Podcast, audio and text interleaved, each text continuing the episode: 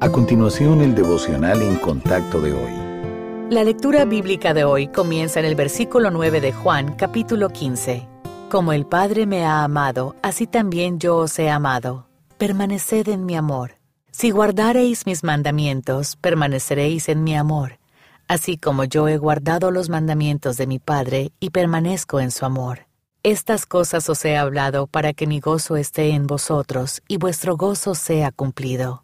Este es mi mandamiento, que os améis unos a otros como yo os he amado.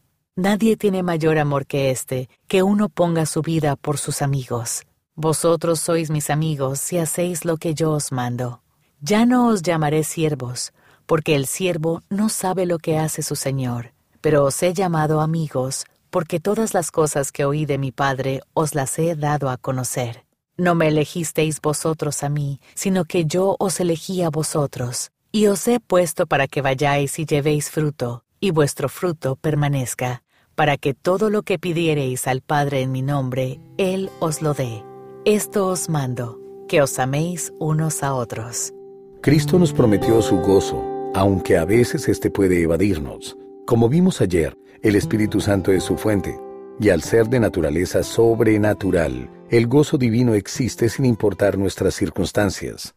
La felicidad, en cambio, proviene de causas externas, es de carácter terrenal y aumenta o disminuye a medida que cambian las circunstancias.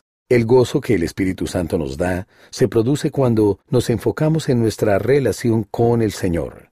Gracias a Jesucristo, nuestros pecados son perdonados y somos suyos para siempre. Nada puede separarnos de nuestro Salvador. Además, se produce cuando vemos su obra transformadora en otros.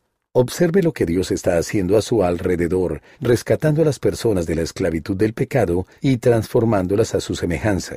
Asimismo, el gozo que el Espíritu Santo nos da se produce cuando servimos a quienes Él nos envía. Nuestro cuidado obediente y amoroso de los demás nos produce gozo espiritual. Por último, se produce cuando meditamos en la palabra viva de Dios. Por medio de la Biblia, recibimos el desbordamiento de su amor y sus preciosas verdades sobre las cuales edificamos nuestras vidas. Dedique unos minutos para meditar en lo maravilloso de su nuevo nacimiento, de compartir el gozo espiritual de alguien, de servir obedientemente a otra persona o de recibir la guía de la palabra de Dios.